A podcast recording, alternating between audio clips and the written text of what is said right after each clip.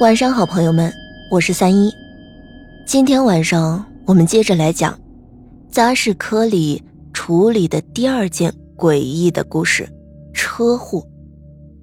张强呢是豪庭娱乐会所的高层，深夜开着车行驶在三幺八省道上，回想起前不久会所收的那批坐台小姐，张强心中一阵欲火上涌。不过其中发生了一些事情，却让张强一直心有余悸。刚好呢，张强接了一笔生意要出差，算作是避避风头。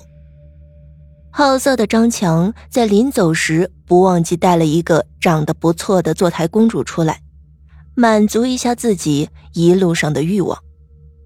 开车在路的张强不知为何，渐渐的心中开始有一些不安。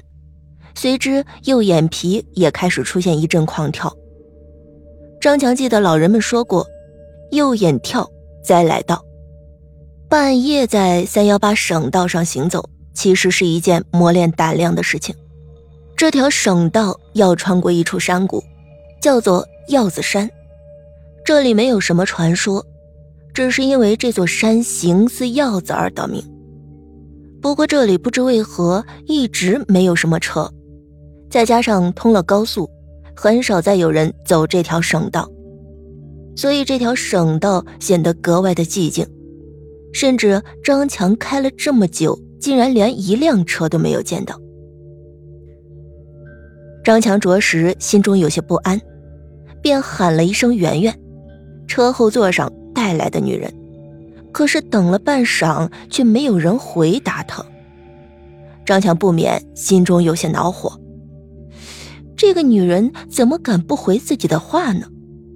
由于开着车，张强并没有回头，但是心中已经莫名的升起了一阵懊恼。加上张强的右眼一直在跳，他的心里便莫名的开始烦躁起来。张强抬头看了看后视镜，想要发火训斥一顿圆圆，可是看到镜子的张强一惊，坐在车后排的圆圆去哪儿了呢？张强心急，转头看去，可是转头后，张强却发现身后的座位上一个人都没有，是空的。张强又朝着座位下面看了看，可是依然没有任何人。他去哪儿了呢？张强顾不得开车看前路，转过头后仔细的朝着后座寻找，车后座空空如也。张强记得一路上自己根本没有停车，可是圆圆去哪儿了呢？张强的眼皮再次的狂跳。这个时候，张强感觉到一只冰冷的手搭在了自己肩上。夜晚的三幺八省道异常的寂静，传言在这条人少的省道确实有些邪门，经常发生一些怪异的车祸不说。路过药子山这一段，还总会感觉阴风阵阵。公路的巡逻交警顶着困意在省道上巡逻。吱嘎，一阵刺耳的刹车声在这公路上猛然响起，瞬间划破了黑暗与寂静。凭着经验，这两名巡警知道，估计又出了事情。交警循着刹车声和隐约传来的火光，来到了车祸现场。一辆黑色的本田轿车翻倒在路中间，周围弥漫着一股子浓重的汽油味儿。呼叫总台，三幺八省道七十二公里处发生车祸，请求支援。交警将警车停好后，呼叫了支援，仔细打量起来车祸现场。车祸现场，一辆黑色本田翻倒在公路中间，可是奇怪的是，这里除了本田轿车，四周。并没有其他车辆。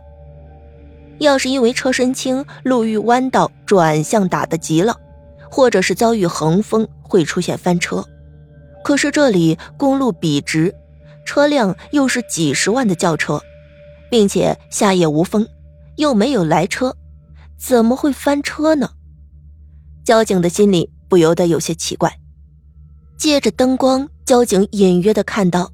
在撞毁的本田轿车旁边躺着一个男人，仔细看去，甚至还能看到这个男人胸膛微弱的呼吸。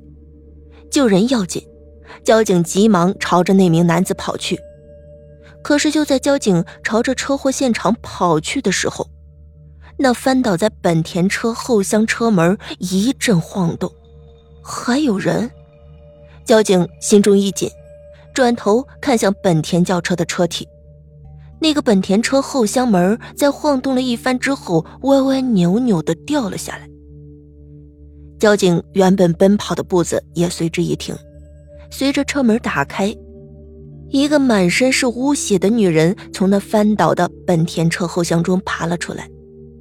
那个女人由于撞击撕裂了她的头皮，头颅上仅剩一半乌黑的头发披散下来，而另一半。则诡异的拖在身后。不过，令人发寒的事情不仅如此。这名交警通过灯光看到，这个爬出来的女人整个头部由于车祸完全挤压变形，脑浆从五官中溢了出来。那个爬出来的女人看上去身材有些短小，不对，这爬出来的分明就是仅仅是一个女孩的上半身。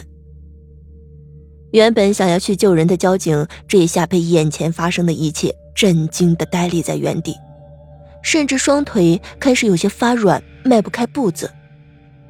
只见那从车厢中爬出来的女人，半截身子在地上拖出一条长长的血痕，逐渐爬向了还有气息微弱的男子那里，猛地一口咬住了那名男子的脖子上，这一口咬得很深。